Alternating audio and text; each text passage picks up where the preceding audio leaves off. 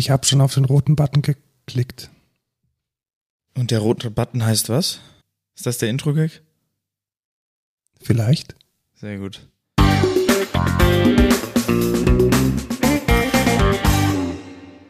Hallo und willkommen zur 106. Folge Code Culture Podcast. Ich bin Lukas. Und ich bin Markus und wir erzählen wie immer einmal die Woche, nein, einmal alle drei Wochen jetzt in der Sommerpause die neuesten News und ein tolles Thema der Woche aus der Tech-Bubble. Ich bin CTO der Excentra und du, Lukas, bist DevOps Engineer. So. Heute ist der 2. Juli, ein Sonntag. Tatsächlich, wir waren jetzt relativ lange ohne Podcast. Ja, Erstmal hatten wir viel zu tun, zweitens war es zu warm, Sommerpause und drittens warst du krank. richtig. Deswegen Kommt alles zusammen. kam alles zusammen. Wir sind froh, dass wir jetzt aufnehmen können. Deswegen haben wir auch schon ein prall gefülltes Backlog und ich möchte eigentlich mit einem kleinen Rückblick beginnen. Nämlich hat sich der Zuckerberg-Mark geäußert zur Apple Vision Pro. Hast du sein Statement ähm, gelesen? Nee, tatsächlich nicht. Ja, also die, die Was sagt er? die, der, die Bottomline ist, dass Facebook sich halt ganz stark, beziehungsweise Meta sich ganz stark ans unteren Preissegment annähern wollte. Ja. Und er letzten Endes behauptet, dass die 3500 Dollar, die jetzt die Vision Pro kostet, mit nicht mit dem vergleichbar sind, was Metas Strategie ist. Ja, das war ja auch das, was ich meinte. Also man, man kann es halt nicht wirklich vergleichen.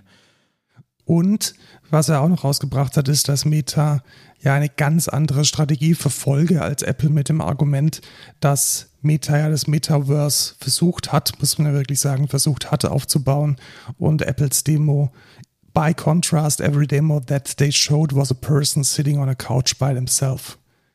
Also er hat dann auch nochmal diesen Unterschied in der Vision klar gemacht, dass er das eher als soziales Dings sieht und Apple das halt überhaupt nicht so sieht. Vielleicht auch zu Recht. Ich weiß es nicht. Du hast ja jetzt schon länger eine, eine 3D-Brille. Ist da irgendwas? Wie April Ja, meinst eine du? VR-Brille. Ist da irgendwas social daran? Ich weiß es nicht. Also, ja, ich bin vielleicht auch nicht der. Also, ich meine, es gibt ja schon viele, die, die so auch VR-Chat nutzen und dann irgendwie mit Leuten viel reden und keine Ahnung, was ich sehe auch immer so Troll-Videos in dem Metaverse, wo dann irgendwie äh, irgendwie Poker gespielt wird im Metaverse und so. Aber ich weiß nicht, wie lukrativ das ist oder inwieweit das Oder wie, wie weit das cool ist und Ja. wie weit das eine Rezeption erfährt. Also ich, ich kann mir schon vorstellen, dass das so ein bisschen der Unterschied ist zwischen der Vision von Meta und der von Apple. Also ich glaube, Meta muss natürlich diese soziale Komponente, sie kommen ja von Facebook, von Instagram, ausspielen. Und vielleicht hat Apple da eine, eine andere Sicht. Wahrscheinlich. ja kann sein. Lest euch mal durch. Wir haben den äh, Link zu dem Artikel über den Blog-Eintrag von Zuckerberg bei The Verge verlinkt. Ich möchte auch einmal kurz einhaken und das ist eher eine News wahrscheinlich, aber im Thema im, in Bezug auf Mark Zuckerberg hast du es mitgekriegt, dass ja jetzt anscheinend es einen Cage-Fight Ja, zwischen Elon Musk und Mark Zuckerberg geben soll, Also- vielleicht. ich glaube ja nicht, dass es passieren wird. Ich glaube auch nicht. Aber ich glaube, die Story war die, dass äh, Musk, wie, wie er halt immer ist, let's fight is out. Und Ja. ähm, ich, ich weiß ja, dass Mark Zuckerberg hat das schon mal irgendwie gekämpft, beziehungsweise macht er seit einer zweistelligen Anzahl von Jahren irgendeinen japanischen Kampfsport. Also ich glaube, der weiß schon, warum er ja gesagt hat. Ja, ich habe auch, ich glaube, ich habe aus irgendeinem TikTok-Video gesehen, also gehört, dass die das vielleicht im Kolosseum in Rom ja, genau. machen Die, wollen. die, es gibt das Gerücht, dass die, die, die dafür zuständige Behörde, das ist aber auch ein Marketing-Gag, also Ja, safe. gesagt hat, hey, warum nicht seit 2000 Jahren mal wieder einen Kampf im Kolosseum? aber das wäre doch so Black Mi- Mirror at its finest, oder nicht? Ja, das ist schon Realsatire, glaube Ja, ich. also, ach, das wäre so schön. Naja. Auch sehr schön war ein Botschaftsempfang, auf dem ich war. Das Mhm. ist schon Äh, war ein kleines Abenteuer. Ja, du hast mir ein wenig davon erzählt, aber erzähl's doch nochmal für unsere Zuhörer.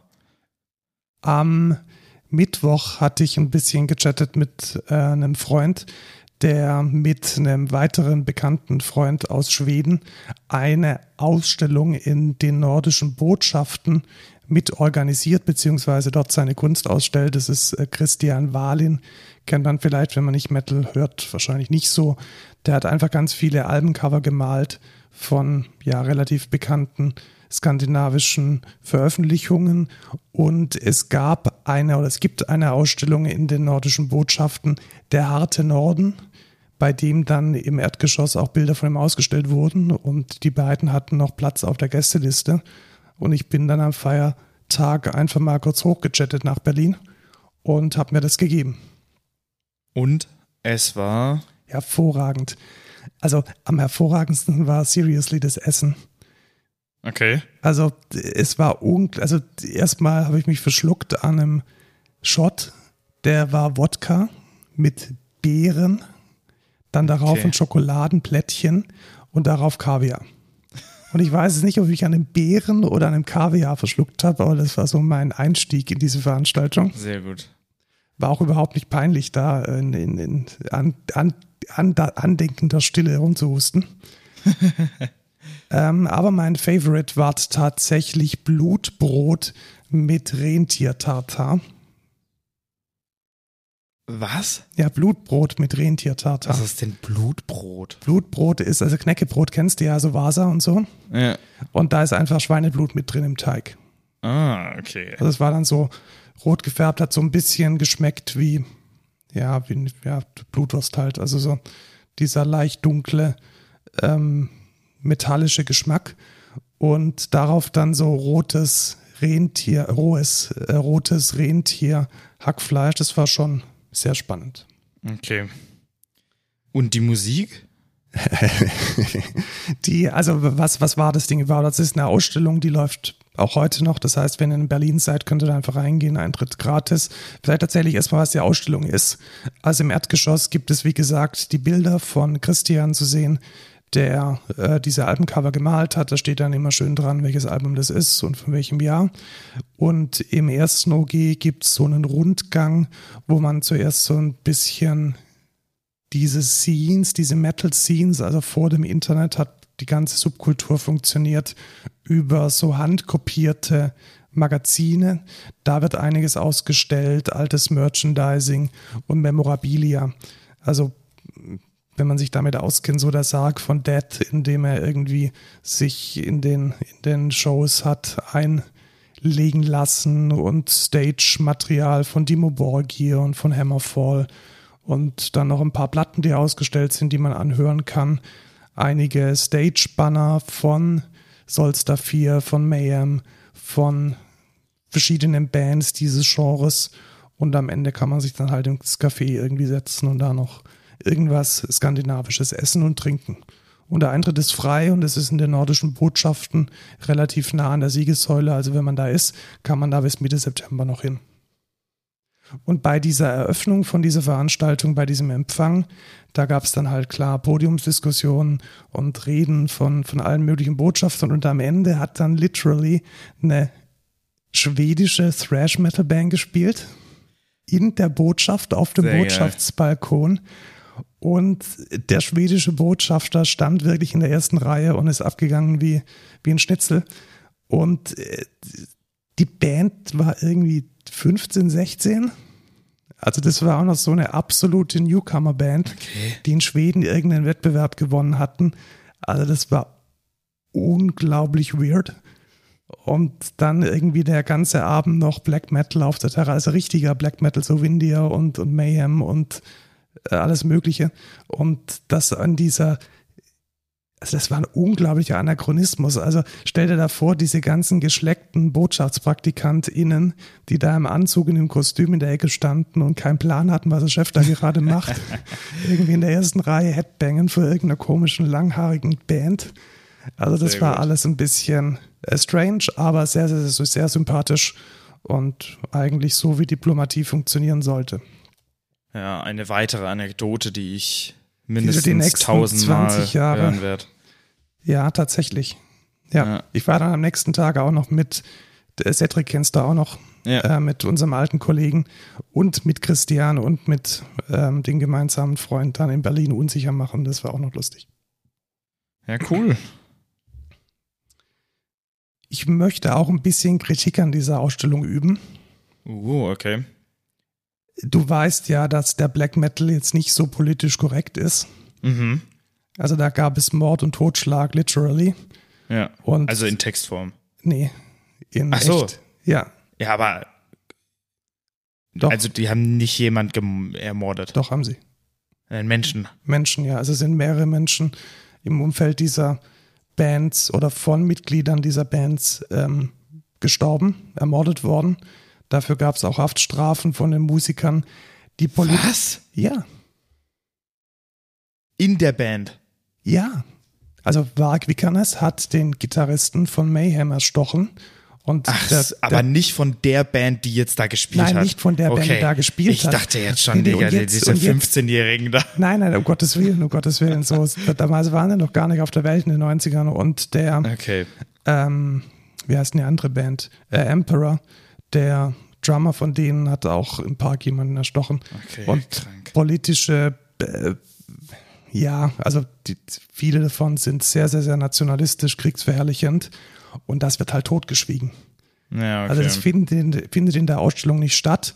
Und Bands, die sich halt eindeutig dieser Ideologie zuordnen lassen, die sind halt einfach wegzensiert in Anführungszeichen.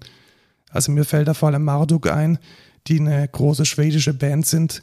Die sind jetzt gar nicht mal so aggressiv, aber sie verherrlichen halt den Zweiten Weltkrieg. Und das findet dann halt gar nicht statt. Also nicht mal mit einer Erwähnung oder mit einer Abgrenzung oder mit einer Dokumentation. Und das finde ich ein bisschen schwierig, Ja. weil es suggeriert jetzt halt, ja, alles so toll und irgendwie alles Lustige. Ähm, nee, ist es nicht. Also Ja, da okay. muss man, glaube ich, schon noch mal ein bisschen sein Hirn anschalten, wenn man dann eben in eine Botschaft geht, die vielleicht auch ein Interesse hat, die Dinge nicht im vollen Umfang zu dokumentieren. Ja. Na gut. Du warst auf dem Meetup, Lukas. Ich war tatsächlich auf einem Meetup, nicht in Berlin, auch nicht in der Botschaft, äh, in München tatsächlich. Wie war's denn? Es war sehr cool. Es ging um DevOps, was ja mein Fachgebiet ist. Und da wurde im ersten Teil des Talks Backstage vorgestellt, als so eine Internal Developer Plattform. Ich weiß gar nicht, haben wir da schon mal drüber geredet? Ja, haben wir, glaube ich, schon. Ja. Ähm, ja, das war eigentlich ganz interessant, so die Basics halt. Ich kannte da eigentlich schon fast alles. War aber trotzdem ganz cool, nochmal da auch einen Austausch zu haben. Ich habe dann auch so ein paar Fragen gestellt, okay, in welchem, also ab wie vielen Mitarbeitern innerhalb einer Firma lohnt es sich? Und da war auch die Aussage, ja, ähm, unter unter so 70 Mitarbeitern lohnt sich's für den Aufwand wahrscheinlich nicht. Also es ist ein zu komplexes Tool, als dass man da wirklich dann einen Value draus zieht in, einem, in so einem kleinen Team. Das ist schön, das auch nochmal zu hören, weil wir Ja. sind ja de facto zum ähnlichen Richtig. Entschluss gekommen. Ja. Und genau deswegen habe ich das auch gefragt vor Ort. Und im zweiten Talk, nach einer kleinen Pause, also es gab natürlich auch Pizza und Getränke, die hatten sogar Paulana Spezi, was ich sehr gut fand. Traumhaft. Ähm, und da ging es dann um so, ja, was für Probleme können bei Kubernetes at Scale auftreten. Also sowohl bei einem hochskalierten Kubernetes-Cluster als auch bei Workloads, die quasi hochskaliert sind oder halt viel Ressourcen ziehen in dem Aspekt. Und da ging es um mögliche DNS-Probleme, die auftreten können, auch tiefere Linux-Probleme, weil gewisse Komponenten basieren dann auf IP-Tables im Cluster und da können dann Probleme auftreten. Ich gehe jetzt nicht genau drauf ein, weil es ist auch ein bisschen zu tief. Aber es war für mich auf jeden Fall auch sehr interessant. Ich habe danach mich auch noch mal ein bisschen ausgetauscht mit den Leuten dort und ja, das war echt cool. Also ich glaube, da in dem, vor allem in dem Fachbereich, äh, würde ich sehr gerne mal wieder auf einen Meetup gehen. Ja, spannend. Also ich wäre ja auch gerne mitgegangen. Ich glaube, ich war an der Uni oder so. Ja. Irgendwas hatte ich. Äh, klang tatsächlich beides sehr spannend, hat mich beides auch sehr interessiert. Ich war dann ohne dich, ich glaube, ein oder zwei Wochen später nochmal auf einem Meetup. Das war in München. Ich habe ähnlich wie du auch jetzt nicht so mega viel gelernt. Aber das ist unser Thema der Woche.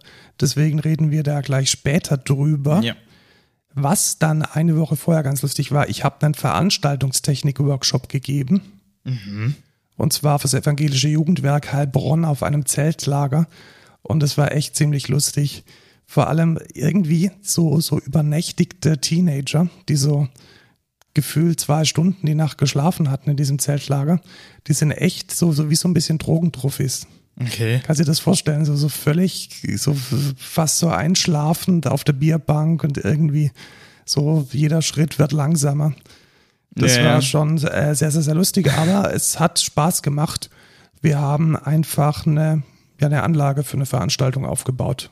Also so Mikrofon, Gitarre mikrofoniert, Einmal so durchgemacht. einmal durchgemacht vom, Empf- also vom Signalgeber, sprich Mikrofon, Verstärker in der Gitarre, die iBox, Keyboard, dynamisches Mikrofon, Kondensatormikrofon, alles, was man da wissen muss, hatten wir äh, besprochen, mein Bandkollege und ich. Der Bandkollege ist gleichzeitig auch ähm, äh, Stage Manager von Fjord und hatte deshalb auch ordentlich Tourerfahrung und alles irgendwie schon mal gesehen. Und ja, war relativ lustig und hat echt Spaß gemacht. Ja. Also so Workshops geben und Menschen Dinge beibringen, das ist schon eine schöne Sache. Ja, sehr cool. Auch eine schöne Sache. Boah, diese Überleitungen, es ist wunderschön. Äh, war die lange Nacht des Dingsbumses, Ja, genau. wie du es in die Shownotes geschrieben hast. Richtig, weil, weil jede Stadt hat ja eine lange Nacht und je nachdem, ob man Museen, Theater oder was eines hat, ist es immer ein anderes Dings oder Bums. Ich weiß gar nicht, was es bei Pfaffenhofen war. Diesmal war Kunst, es, Kultur, Musik und Tanz. wurde tatsächlich zwei Sachen zusammengelegt. Also normalerweise haben wir, glaube ich, nur die lange Nacht der Kunst und das ist heute dann auch nur eine Nacht. Diesmal hatten wir die langen Nächte der Wow. Kunst und Also Musik. Ganz falsch, also auch noch Nächte. Ja, tatsächlich. Und Nächte, weil es halt zwei Tage lang ging, tatsächlich, also am Freitag und am Samstag. Und ja, wer aus Pfaffenhofen kommt, der hat es vielleicht auch gehört. Das War schon ein bisschen lauter, also ich habe es ja auch noch gehört. Ich wohne ja. Ja. doch noch irgendwie so 700 Meter von der Innenstadt weg. Und ja, hat man gehört. Ja, es gab tatsächlich relativ viel auch. Also letztes Jahr gab es das ja auch schon. Ähm, und viele Sachen waren auch gleich zu letztem Jahr. Aber es gab auch neue Sachen. Also es gab zum Beispiel auch einen Kneipenquiz, was ganz interessant war. Da war ja auch ein Kollege von uns tatsächlich. Und es gab eine Silent Disco, die war auch wieder sehr, sehr cool. Also weiß nicht, ob du dir darunter was vorstellen kannst. Ja, ja, ich habe sie sogar gesehen. Ich war ja am Freitag auch da. Ja. Also ich bin am Freitag echt erst später aus dem Office gekommen und habe dann noch so ein bisschen dort gechillt und irgendwie so einen Hamburger gegessen und ein bisschen eine Band angehört. Ähm, ja, ich habe immer so das Gefühl, das ist Kunst und Musik für Menschen, die Kunst und Musik nicht mögen. Also so, es ist halt alles, du weißt, was ich meine, es ist Ja, alles ja. sehr, Vor allem die Bands, das ist Ja, halt, das also- sind halt alles immer Coverbands. genau. Also ab machen halt 20, nur Cover. 20 Uhr hast du halt irgendwie Toto und Queen rauf und runter. Ja. Das ist jetzt nicht so das, was ich privat gern höre, aber ich kann verstehen, dass Ja, das man muss zugänglich halt sagen, ist und die genau. Leute das feiern. Genau, also für so ein für so eine Aktivität in der Stadt ist es, glaube ich, aber auch genau das Richtige. Genau, es ist ein Straßenfest und Genau. als solches muss man es, glaube ich, sehen. Ja. Ist dann halt schade, wenn da Musik und Kunst irgendwie draufsteht und es ist dann halt doch nur ein verkapptes Straßenfest, aber den Leuten gefällt's und Also ich finde ich finde es auch cool, muss ich sagen. Also vor allem wie viele Bands es auch gab. Es gab aber auch teilweise Leute, die was eigenes gemacht haben. Es gab auch eine DJ Booth und äh, ein Riesenrad gab es auch. genau, das steht ja dauerhaft auch auf dem Hauptplatz, also das wird ja noch ein paar Wochen stehen bleiben. Ja, ja. Ähm, und dann hast du in der, bei der Insel, bei der Ilminsel hast du dann noch irgendwie von der Heimatliebe, was so ein Club hier in Pfaffenhofen ist, ähm, so einen, ja, ich weiß nicht, wie man Strand. das nennt. Ja, die, die haben so ein, die haben so eine Anlage halt und es geht dann halt rüber zur Ilminsel und da war dann quasi sowas wie eine Disco, so eine Party halt. Ähm, habe ich auch einmal hingeguckt, war eigentlich auch ganz cool. Also, ja. Ja, und also was ich vor allem gemerkt habe, die Leute nehmen das unglaublich gut an. Also da waren garantiert mehrere tausend Menschen in der Ja. Stadt. Ja. Und ja, das ist doch schön, wenn das so gut funktioniert. Ja, ich muss auch sagen, es gab auch einen äh, Bücher, Bücherverkauf. quasi so ein, so ein äh, wie nennt man das? Bücherflohmarkt. Genau, Bücherflohmarkt. Äh, da habe ich auch einmal reingeguckt, war eigentlich auch ganz cool. Hab sogar ein, ein Buch gekauft. Aber ja, kann ich das sagen? Ich habe es für einen Kollegen von uns gekauft, äh, nämlich HTML für Kinder. ein kleines Gag-Geschenk. Äh, daher, dass er wahrscheinlich eh nicht den Podcast hier hört, kann ich es jetzt auch einfach sagen. Genau, sonst würde er schon HTML-Profi sein, wenn er den Podcast hört. Ja, richtig.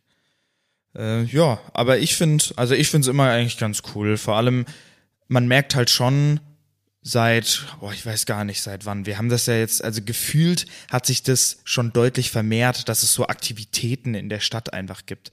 Es gab ja die letzte Woche gab es ja auch noch dieses Afrika-Fest. Ja, und nächste Woche ist dann im Freibad das Festival. Genau. Also ich habe auch das Gefühl, dass Pfaffenhofen da inzwischen einen ziemlich guten Turnus an ja, aktiv, kultureller Aktivität. Zumindest im Sommer. Zumindest im Sommer. Ja, im Winter gibt es ja auch immer diese Rathauskonzerte. Ich bin mit dem Programm noch nicht so ganz grün, muss ich sagen, weil ich halt einfach auch ein großer Freund von Subkultur bin und die halt gar nicht stattfindet. Aber man kann ja nicht alles haben. Ja, richtig. Du kannst dich ja als Bürgermeister bewerben, dann Nee, maximal, maximal Kulturbürgermeister, das ist, das ist, äh, kann man neben dem Job noch machen. Ja. Gut. Was du neben dem Job aber noch jetzt dann nicht mehr machst, aber sonst immer machst. Ist an der THI ein Projekt für Wirtschaftsinformatik anzubieten. Genau. Was ist ein Projekt? Das ist so eine Art, eine Mischung aus Seminar und Praktikum, würde ich sagen, an der Technischen Hochschule Ingolstadt für Wirtschaftsinformatiker, die kurz vorm Bachelor stehen, also im fünften Semester sind. Und das ging jetzt zu Ende. Ich muss sagen, ich war unglaublich geflasht. Okay. Also was die da, ich zeig's dir nachher mal. Ich will jetzt hier nicht die Domain sagen, weil so abgesichert ist das Ding halt leider nicht so, ne? Aber es ist ein unglaublich geiler Stack geworden von vielen, vielen Services, die ähm, Ehrenamtsprozesse managen, also so von Verbuchungen, Rechnungen hochladen, AIs angeschlossen, die dann von deinem Fresszettel, von deinem Kassenzettel die Positionen runter extrahiert. Es gibt ein Eventmanagement mit drin, mit einem schönen Kalender.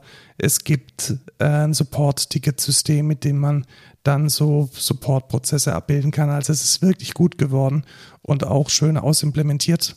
Und äh, mein Kollege Manuel hat das gleiche für medizinische Prozesse gemacht und auch da ist einiges an gutem Material entstanden.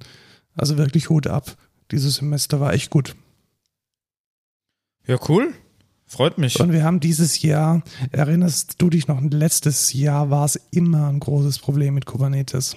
Ja. Und wir haben dieses Jahr einfach Portainer und Docker Compose genommen und gut war. Ja, es ist, das ist richtig. Also Kubernetes ist halt ein Thema für sich, ne? Ja, also ich denke auch, also entweder man macht halt Kubernetes zum Thema von dem Projekt Ja. oder man versucht es so weit wie es geht zu umschiffen, weil es ist einfach zu viel Aufwand. Ja, tatsächlich. Kann Oder, und da möchte ich eigentlich hin. Also ich fände es cool, wenn halt die TAI für alle Projekte und für alle Spin-offs und Opportunities, die es da so gibt, ein eigenes Kubernetes zur Verfügung stellt. Also Ja. dass man das nicht aufsetzen muss, sondern dass man dann halt mit einem Helm-Chart in dieses Kubernetes deployt. Aber ich finde selbst dann, du musst Kubernetes auf so einer Ebene verstehen, dass, dass du es halt dann auch richtig benutzen kannst. Und ich glaube, selbst das ist für Ja, den Scope von dem Projekt zu groß. Ja, wobei ja im Master ist es ja so, dass die Leute mehr ECTS dafür kriegen und auch mehr Stunden investieren und auch der Anspruch höher sein soll. Ja. Also für den Master kann ich mir schon vorstellen, dass es da Sinn, Sinn macht, weil Ja. weißt du, so als Informatiker komplett niemals nie Kubernetes gesehen zu haben Ja, ja. und dann irgendwie einen Master zu kriegen, ich weiß nicht, also finde ich jetzt auch nicht so fresh. Naja, so läuft es, Markus. Ja, aber die Leute kommen dann auf den Arbeitsmarkt und werden dann damit in, zwangsläufig in Berührung kommen und da ist es doch schön, wenn man das zumindest schon mal gehört hat und mal die ersten Gehversuche damit gestartet hatte. Ja. Wir kriegen einen Mac Mini, Lukas. Ja, fürs Lo-Fi-Studio. Ja, genau. Wir haben ja, Zuhörer des Podcasts wissen das schon, seit mehreren Jahren das äh, Jugendhaus Tonstudio hier äh, wieder auf Vordermann gebracht. Und der aktuelle Antrag ist jetzt tatsächlich von der Deutschen Stiftung für Engagement und Ehrenamt bewilligt worden. Das heißt, wir können jetzt shoppen gehen. Sehr cool. Ich habe mal ein bisschen verglichen, ob es denn ein Studio Mac oder ein Mac Mini werden soll. Und es wird ein Mac Mini.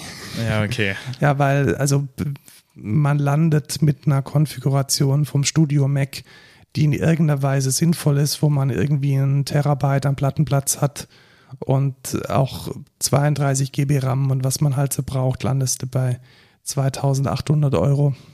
Ja, Und das ist dann halt schon ein bisschen zu viel. tatsächlich. Wir haben 2500 Euro in der Summe. Und wenn man jetzt einen reasonable ausgestatteten Mac Mini nimmt mit einem M2 Pro, dann äh, trotzdem noch 32 Gigabyte Arbeitsspeicher, 1 Terabyte und noch Logic dazu, dann landet man so ungefähr bei 2,4. Dann noch ein bisschen Adapterkram dazu, dass man HDMI und USB-C und alles irgendwie an den Start kriegt. Und dann ist irgendwie die 2.5, 2.6, 2.7 auch schon voll. Und das ist, glaube ich, das, was wir jetzt bestellen sollten. Ja, denke ich auch.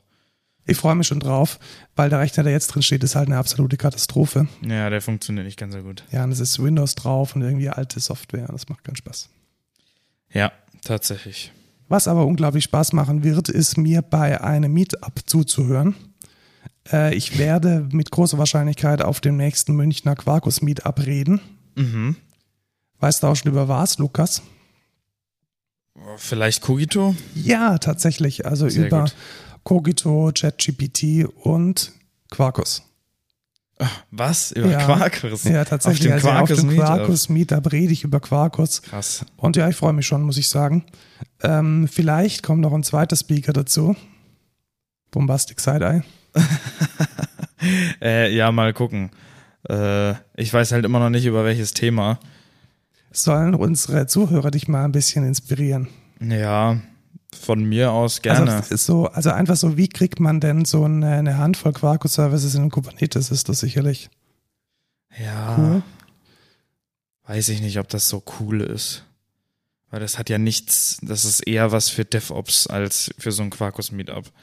Oder CI-Prozesse für Quarkus-Services, dann kannst du hier Dependency Track und SonarCube und Formatter und so.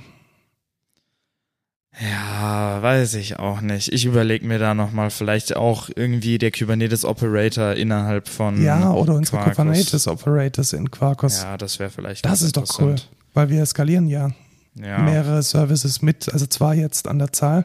Also wir haben zwei Operator geschrieben ja. und ähm, die könntest du dir doch vorstellen, oder wie das geht. ja, ich könnte prinzipiell mal vorstellen, wie sowas geht und wie man da mit interagiert. Ja. Ja, schauen wir mal, Schauen wir mal. was wird. Sehr gut. Gut, Kommen wir zu den News. die News. Ein neues Chapter beginnt für die, den Dienstleister, der meine Webseite macht. Ich habe es ja schon mal, ich glaube, als No-Code der Woche oder Code, ich weiß es gar nicht mehr, was Weiß es war. nicht mehr. Also meine private Webseite herhofer.net ist letzten Endes einfach nur eine Linksammlung von einer Software as a Service namens Bento. Mhm. Bento macht einfach Links auf eine Homepage. Und es kam, wie es kommen musste, Linktree. hat's gekauft, ja. Ja. Für eine undisclosed amount of money. Das ging echt schnell. Ja, Also es ging halt wirklich schnell. Also so einen Exit zu machen, das war ja irgendwie drei Monate oder so. Ja. war das Ding jetzt online und dann sofort einen, ähm, einen Access zu machen. Wow, nicht schlecht.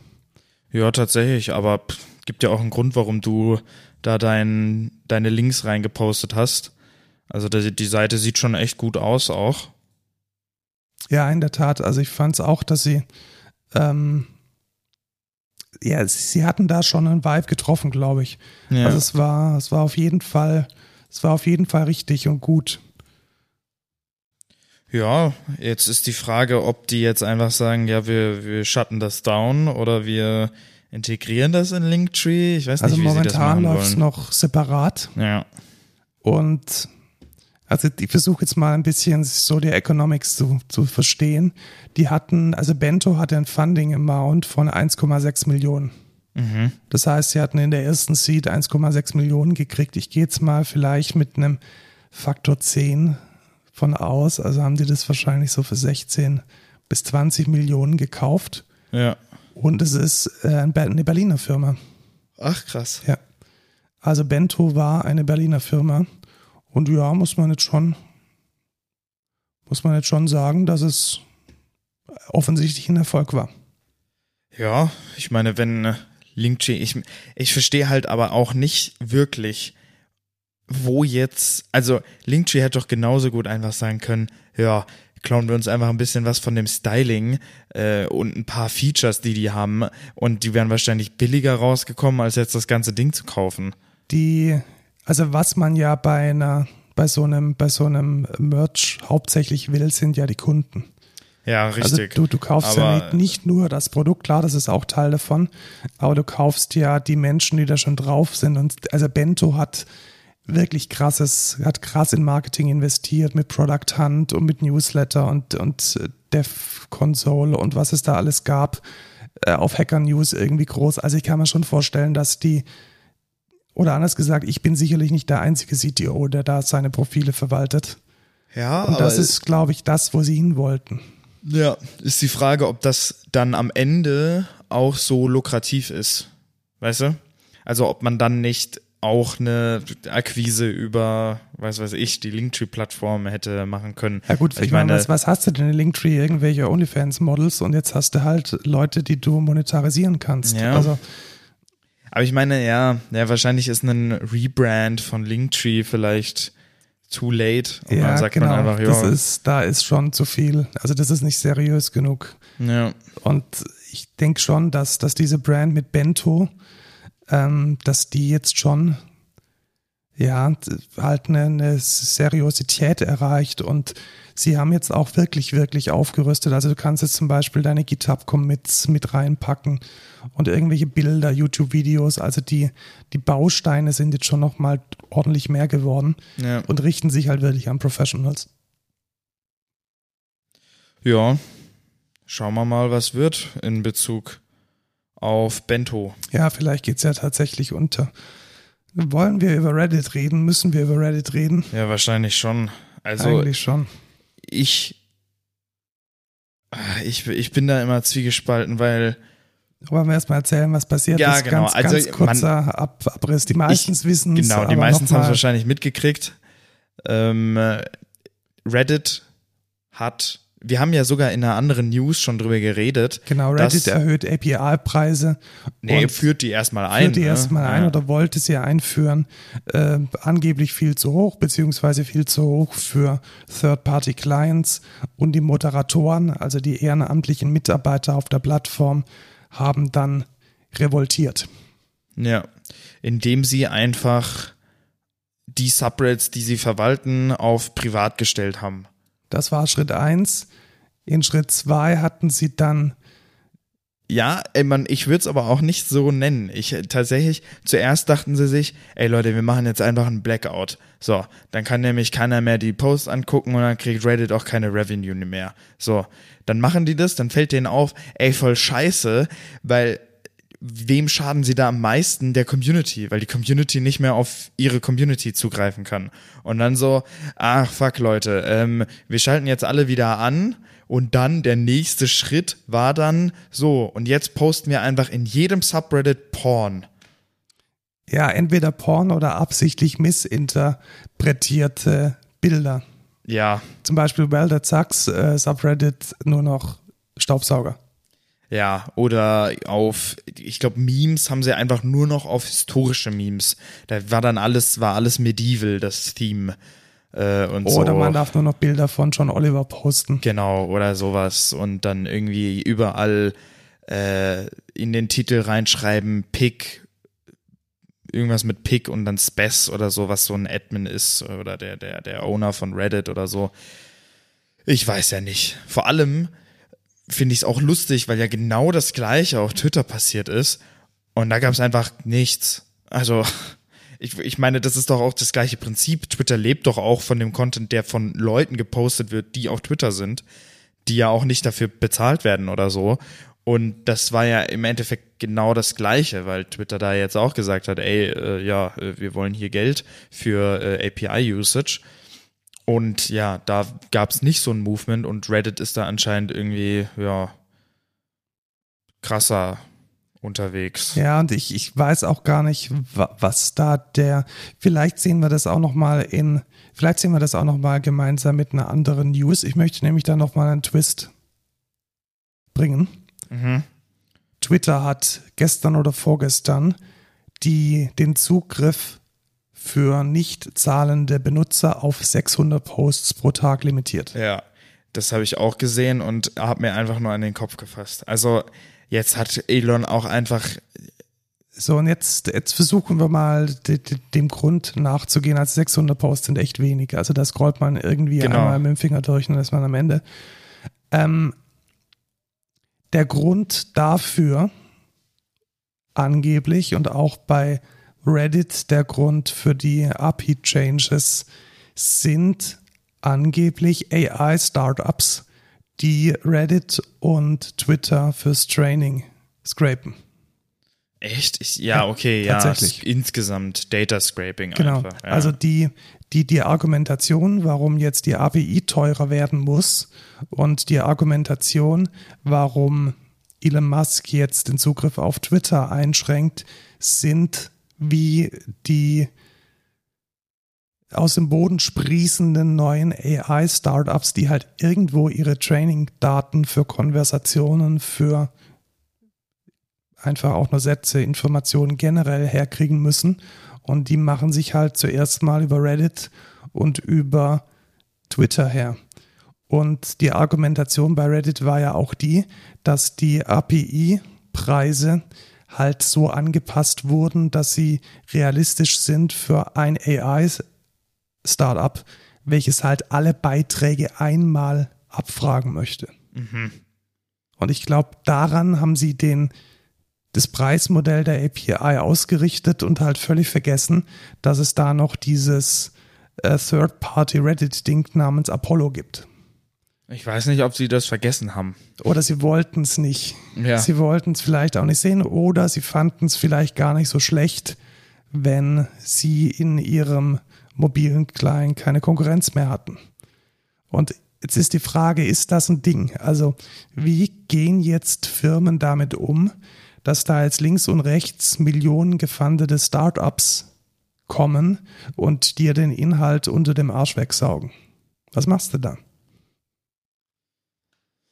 Ja, ähm, es ist vielleicht auch irgendwie, also was ich besser fände, wäre, wenn du wirklich sagst, ey, wenn ich jetzt einen API, wenn ich jetzt ein Developer bin, der die API benutzt, dann muss halt Twitter an Case-to-Case-Basis erstmal einen Rate-Limiting einschalten und je nachdem, was für ein Use das ist, können die dann halt sagen, okay, das Rate-Limit wird halt angepasst oder halt nicht wenn das jetzt ja, ein Scraping ist. Finde find ich spannend. Also ich habe mir auch überlegt, vielleicht wäre es sinnvoll, die historischen Daten hinter eine ultra krasse Paywall zu stecken und die aktuellen Daten nicht.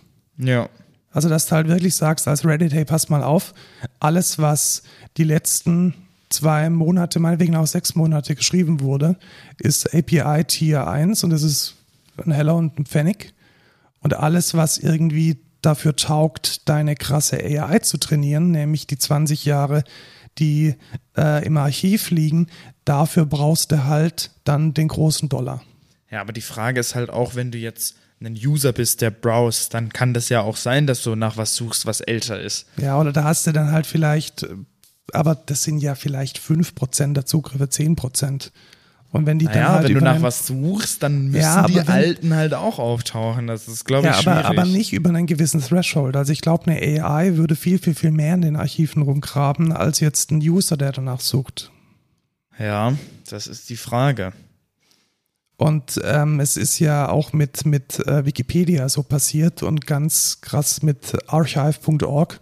Ja. Also die, die mussten da auch massive DDoS-Filter nutzen. Es war kein kein böshaftes DDoS, es sind halt einfach irgendwelche AIs, die im, im Schatten von ChatGPT jetzt Fundingsummen jenseits von Gut und Böse akquiriert haben und jetzt halt alles aufsaugen, was sie nied- und nagelfest ist.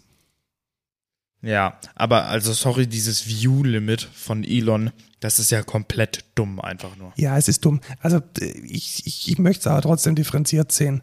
Also man muss, glaube ich, das Problem auch mal sehen, dass, dass es halt gerade ein Ding ist, dass Ja, genau, es gibt ein Problem, aber so wie sie es lösen, das ist keine aber die, Lösung. die Lösung ist halt Ja. unbefriedigend für alle. Und Richtig. es wäre halt schön, wenn die Lösung nur für die unbefriedigend ist, die das Problem ausgelöst haben. Hast du gelesen, was Elon als Update geschrieben hat? Nee. Um, the reason I set a view limit is because we are all Twitter addicts and we need to go outside. I'm doing a good deed for the world here. Also, that's another view you just used. also, ja, den, äh, den Fun kann er da auf jeden Fall mit reinbringen. Aber es ist doch auch alleine von einer, von einer Twitter-Perspektive so dumm zu sagen, du, das ist doch geil, wenn du User hast, die den ganzen Tag auf deiner Plattform sind. Also Retention ist doch geil. Ja, aber die Retention kostet ihm halt gerade x Millionen Euro pro Tag. Und äh, wahrscheinlich ist es dann doch irgendwie auch wichtig, mit dem Ding mal Geld zu verdienen. Ich weiß es nicht. Ich, ich weiß Blue es auch Sky nicht. steht in Startlöchern. Wir haben sie in Europa leider immer noch nicht. Mastodon hat jetzt wieder natürlich einen Uprise bekommen. Ja. Ähm, alles, alles sehr spannend. Ja, tatsächlich. Gut, ähm, ich wollte noch mal über einen großen Fail reden, nämlich über das deutsch-französische Freundschaftsticket. Hast du das mitbekommen? Äh, ja, es gab ein Ticket, welches quasi erlaubt, kostenlos in Deutschland und in Frankreich quasi zu fahren, wenn ich es richtig verstanden Ganz habe. genau. Also die Idee war tatsächlich, dass man eine gar nicht mal so kleine Anzahl an Tickets, 30.000 äh, Tickets bekommen konnte, wenn man zwischen 18 und 27 Jahre alt ist, um dann damit eine Fahrt zu machen, die von der deutschen Stadt in eine französische geht und wieder zurück. Ja, First come, first serve und ja, das funktioniert halt nur solange der Server mitmacht ja, weil der Server halt komplett in die Knie gegangen ist und über einen Zeitraum von Stunden einfach nichts mehr ging und die das Bekommen von diesem Ticket ein absoluter Zufall war. tatsächlich. Naja, was will man da machen? Hätte es dich interessiert? Ja, also ich hätte da jetzt nicht Nein gesagt, hätte ich da so ein Ticket mir ergattern können. Ja, tatsächlich. Also ich habe das als Student tatsächlich öfters gemacht. Ich habe ja in Karlsruhe studiert und da ist die französische Grenze mit dem Elsass relativ nahe. Und also wirklich sich nur mal in die Bahn zu setzen, in Straßburg auszusteigen, irgendwie die Stadt anzuschauen und einen Flammkuchen zu essen, ist eigentlich schon den Aufwand wert. Ja, Macht das, wenn ihr eines der Tickets bekommen habt und wenn nicht, dann Pech gehabt. tatsächlich. Schade, schade Schokolade. Dann- Oder Baguette vielleicht? Ja, Schade, schade, ja, Baguette. wobei Schokolade schon auch eine, eine französische Sache ist. Ja, okay. Das ist auch eine französische Sache. Dann wollen wir über eine spannende News reden, die mich dann doch ein bisschen, ähm, ja, es hat mich gefesselt, muss ich sagen. Und zwar geht es um unseren liebsten Mail-Anbieter hey.com. Mhm. Die haben nämlich verblockt We have left the cloud. Ja, das ist auf jeden Fall eine Ansage. Ich habe es jetzt, ich muss sagen, es ist nicht der erste Ja, aber Anbieter. sie haben es genau, sie haben es aber relativ gut beschrieben, was sie gemacht haben und das fand ich sehr spannend. Also erstmal, ich finde es immer schwierig, wenn man Cloud und Cloud-Technologien miteinander vermischt, weil also ich lese Cloud auch oft einfach zum Beispiel als Kubernetes, dass Kubernetes eine Cloud ist. ja, rein Also theoretisch schon, aber Du unterhältst praktisch just a bunch of Hardware, da läuft ein Kubernetes drauf und das ist deine Cloud. Aber was der David Heinmeier Hansen hier als CEO von Hey meint, ist halt AWS. ja, aber wenn wenn die sagen, we have left the cloud, dann geht es darum, dass sie einen der drei großen Cloud-Anbieter Genau. verlassen haben. Ja. Richtig. Und Genau, das haben sie beschrieben. Und was haben sie gemacht? Also sie haben ähm, offensichtlich, also man, die genauen Zahlen stehen jetzt nicht da, aber so wie es ausschaut, konnten sie damit ihre Kosten um 90 Prozent reduzieren. Ja, das ist eine Ansage. Und ähm, wie machen sie es? Also sie kaufen sich praktisch Dell-Server und lassen die dann hosten von einem Hoster. Mhm.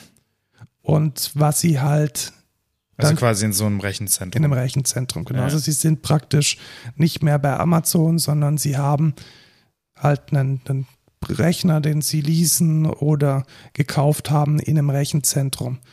Und was sie auch verwenden, und das fand ich dann relativ spannend, dass sie ähm, nicht Kubernetes verwenden, sondern eine Technologie namens MRSK.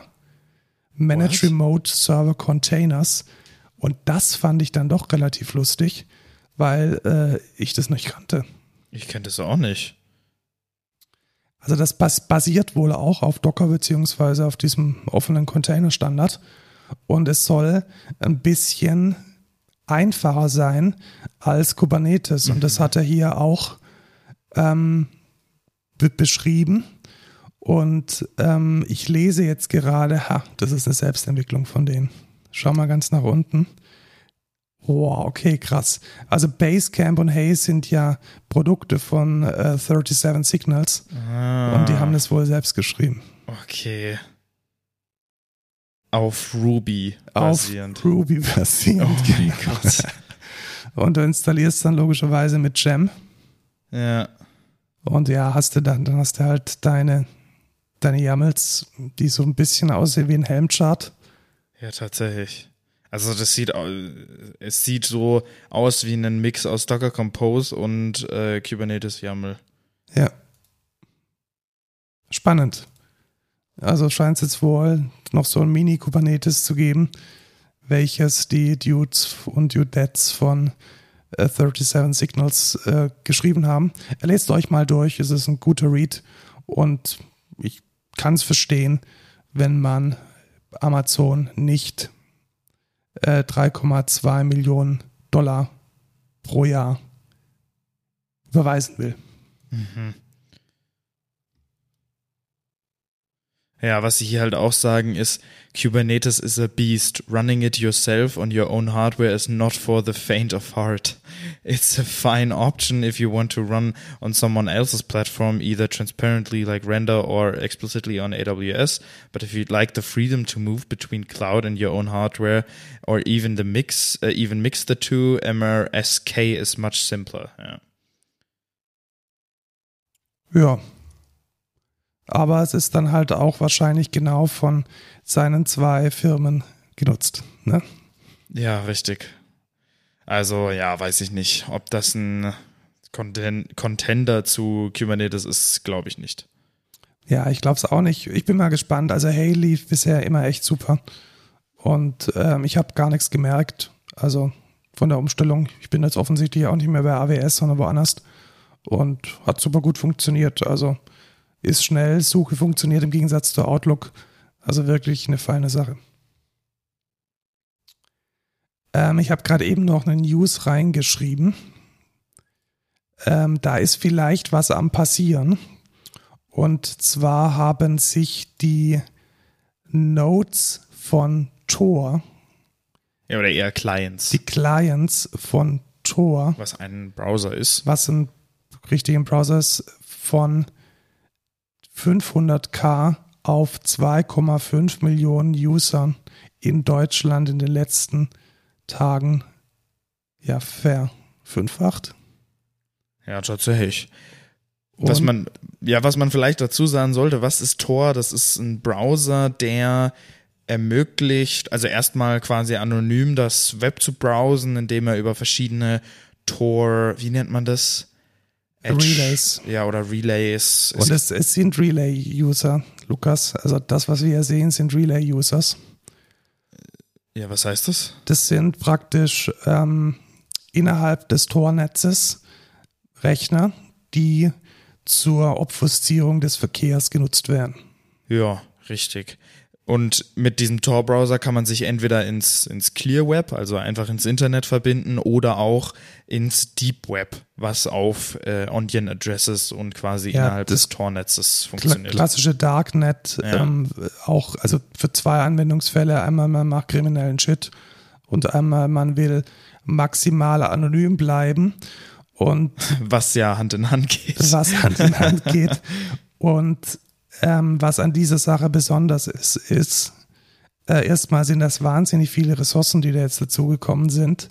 Und das gesamte Tor-Protokoll funktioniert so, dass wenn du im Besitz oder unter Kontrolle einer hinreichenden Anzahl von Exit-Nodes und Relays bist, dann ist die Krypto halt kaputt.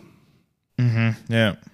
Das heißt, die Wahrscheinlichkeit, dass irgendeine Partei, also nicht Partei im politischen Sinne, sondern irgendeine Actor, äh, jetzt eine erhebliche Anzahl von Rechnern da reingesteckt hat, die unter seiner Kontrolle hat, um dann den Verkehr innerhalb des Tornetzes möglichst gut und ohne die Verschlüsselung mitlesen zu können oder mit geknackter Verschlüsselung mitlesen zu können, ist relativ groß. Kannst halt, wenn du eine, wenn du eine Exit-Node hast, kannst halt mitsniffen. Ne? Ja, genau. Und wenn man halt zufälligerweise gerade alle Relays unter Kontrolle hat, über die geroutet wurde, dann kann man natürlich auch den Verkehr rekonstruieren. Ja. Ja, ist interessant. Also die Frage ist, ähm, ja, wer ist das? Ja, genau. Wer ist das?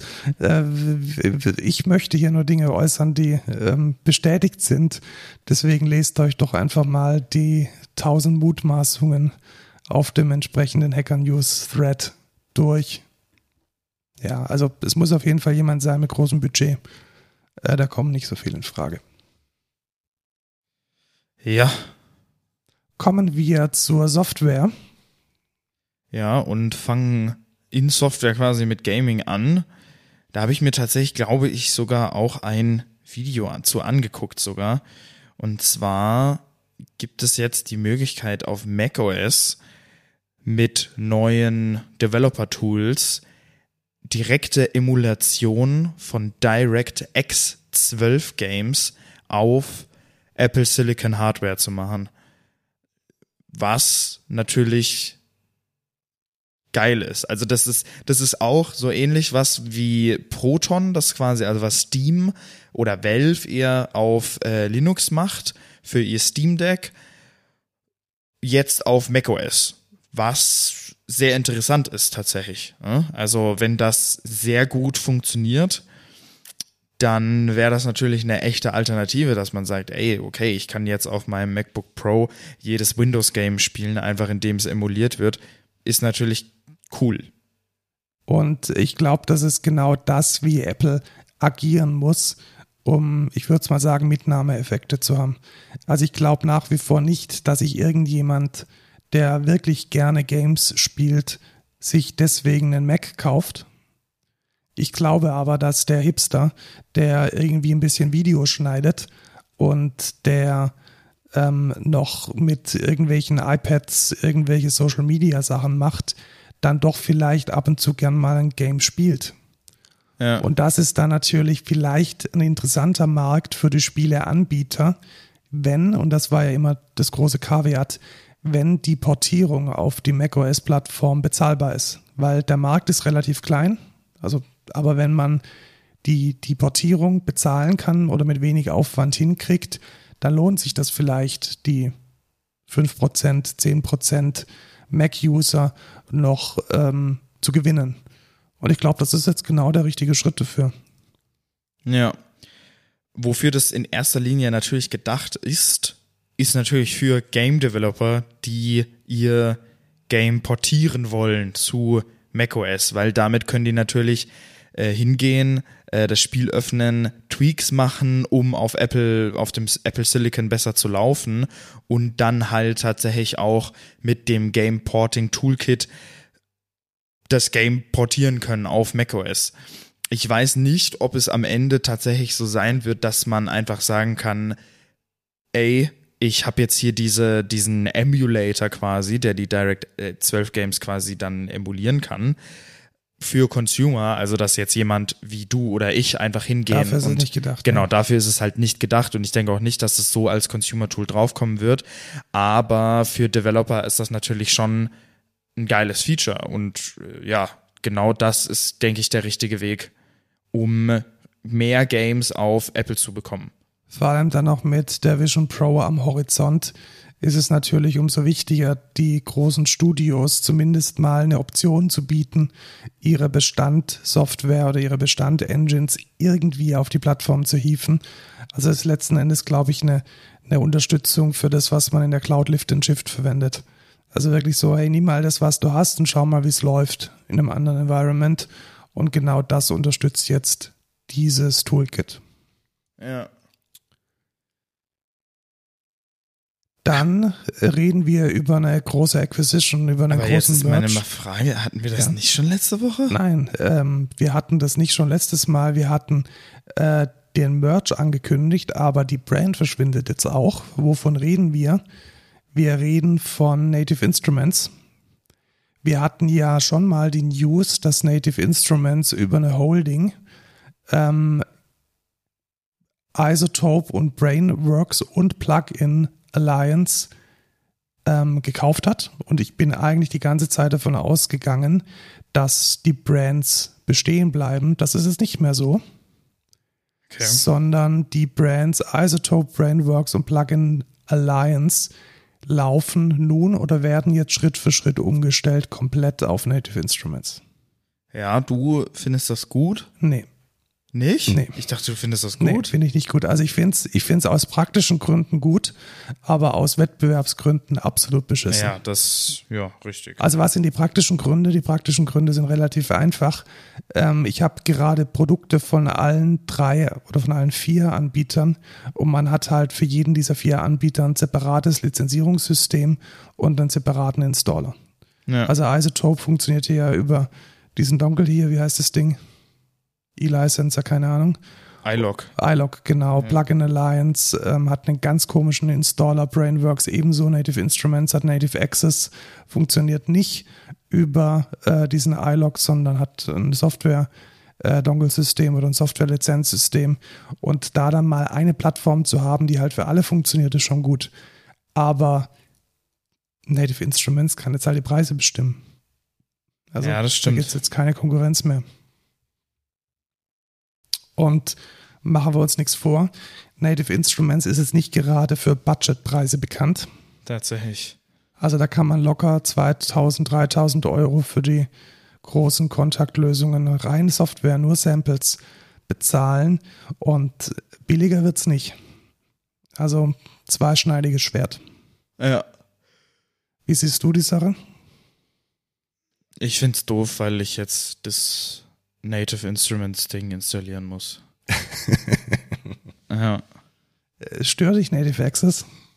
Ja, ich hab's halt noch nicht. Äh, Da muss ich wieder, ich weiß jetzt nicht, wie das funktioniert mit den schon installierten Sachen und so. Ja, aber Ja. ganz ehrlich, das wird richtig scheiße. Also Native Instruments hat das noch nie wirklich, also so Migrationen und so haben die bisher immer verkackt. Ich also glaube, das verkackt jeder von diesen äh, VST-Herstellern. also auf neue Plattformen und irgendwie Lizenzen umziehen und shit und irgendwie Lizenzen, die man schon hatte und dann kommt ein Bundle dazu und es ist einfach nur die Pest. Und wenn das jetzt noch ein Merger wird und vier Systeme konsolidiert werden müssen, das wird Jahre dauern. Ja, denke ich auch. Was sich, wer sich auch etwas gedacht hat, sind, äh, ist das EU-Parlament. Sie wollen nämlich KI limitieren. Was natürlich nötig ist wahrscheinlich. Ja, schon nötig. Also worum geht's? Es geht vor allem darum, die wirklich sicherheitskritischen Anwendungsfälle von KI gesetzlich zu regulieren oder zu verbieten. Und zwar vor allem die Gesichtserkennung im öffentlichen Raum. Ja. Und das finde ich gut. Ja. Weil ähm, in China ist es ja gang und gäbe. Man kann letzten Endes komplette Bewegungsprotokolle erstellen, wenn man in der Lage ist, an verschiedenen Stellen mit KI Gesichter zu identifizieren. Und sowas hat in der Demokratie aus meiner Sicht nichts zu suchen. Tatsächlich. Obwohl es auch mal interessant wäre, wenn jetzt schon so ein KI-Gesetz, ähm, wie sagt man das, be, Was meinst du? äh, durchgekommen ist, wie heißt denn das? Mal so festgesetzt wurde, dass es dann auch in Sachen KI andere Regelungen geben wird, vielleicht in der Zukunft. Sowas wie Copyright oder Recht aufs eigene Bild oder, Oder auf einen eigenen Text. Oder ja, das Genau. ist schon richtig. Wir hatten es ja gerade vorhin schon mal. Wie geht man denn damit um, wenn jetzt eine KI deine gesammelten Werke indizieren möchte? Und ich denke, das ist ein erster Schritt. Ähm, die ersten warnen schon davor, dass das dann ganz generell zu einem Software-Act sich entwickeln kann, der dann alles Mögliche versucht, also auch statistische Systeme oder regulatorische andere Software versucht zu erfassen, weiß ich jetzt nicht. Also Hm, ja, das sagt halt die KI-Lobby. Andererseits sagt der CEO von OpenAI, dass eine unregulierte Anwendung von KI existenzielle Gefahren bedeutet. ja. Und das ist, glaube ich, dann schon ein, eine realistische Einschätzung. Und ich glaube, Europa derzeit oder nach Trump wahrscheinlich die primäre demokratische Institution hier auf dieser Welt äh, sollte da mit gutem Beispiel vorangehen.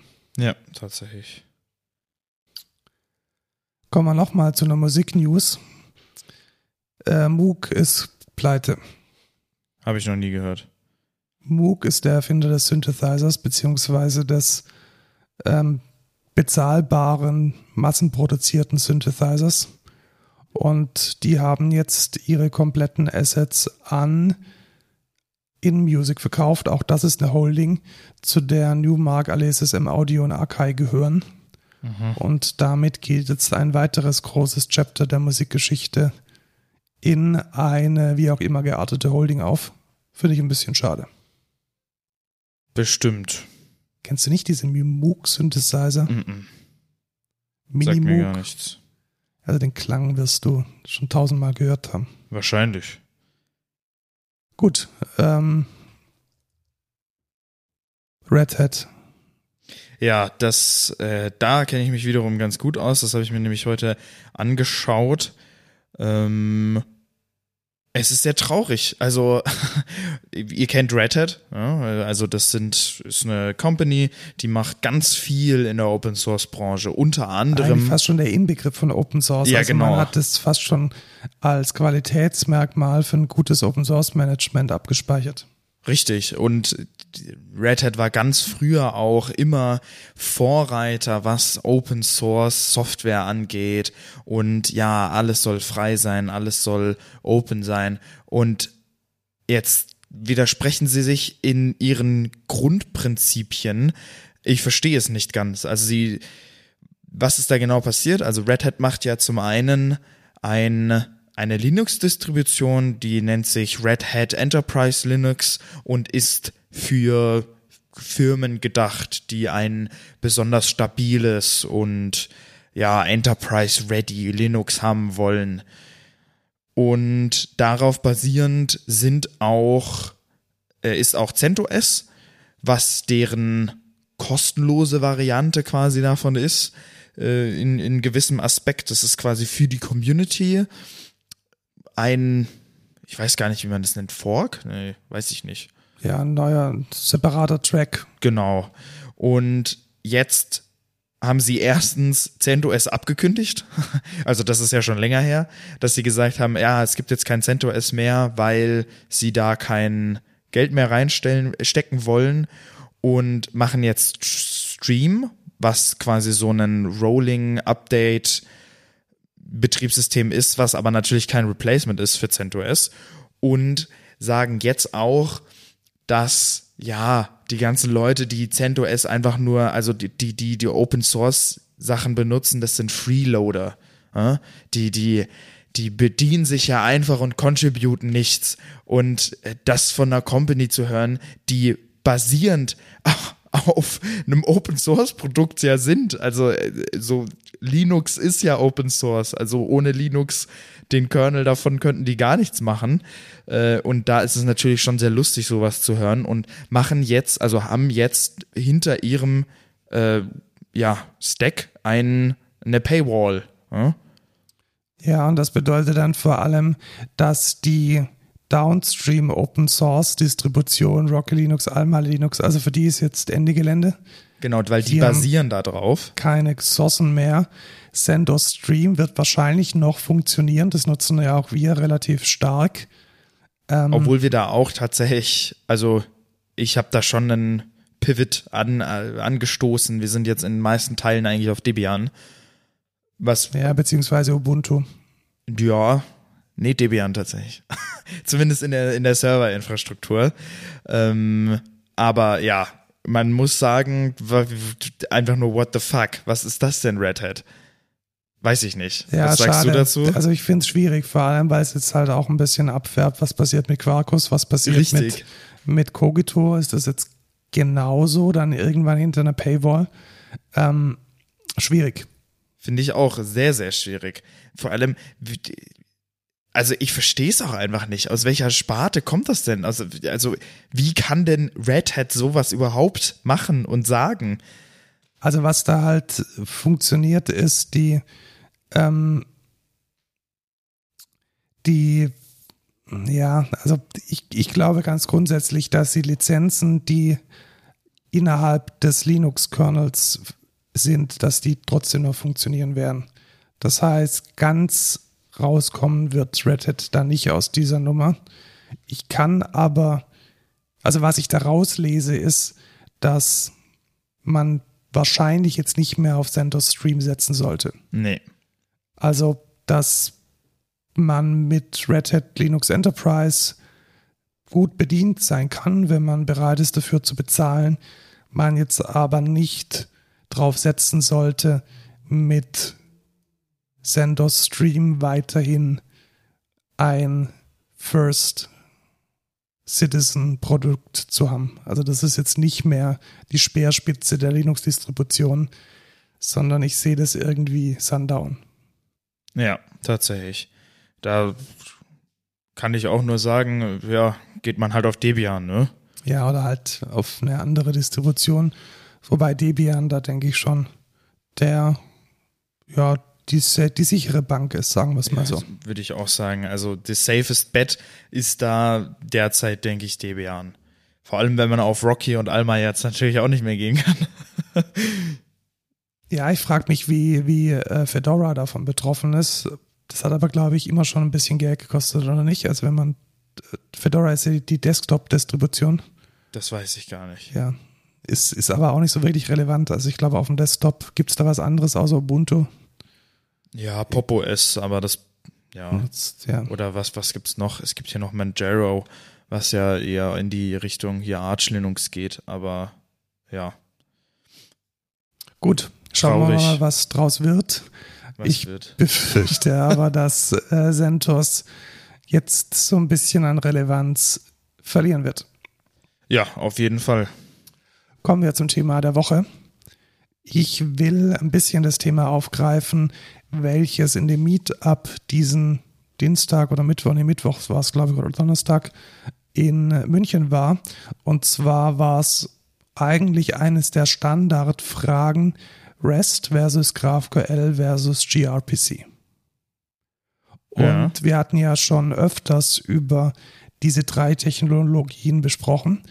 Deswegen will ich eigentlich nur noch ähm, ein bisschen wiederholen, welche ähm, von welchen ähm, Technologien es sich da handelt. Also REST ist sozusagen der Klassiker.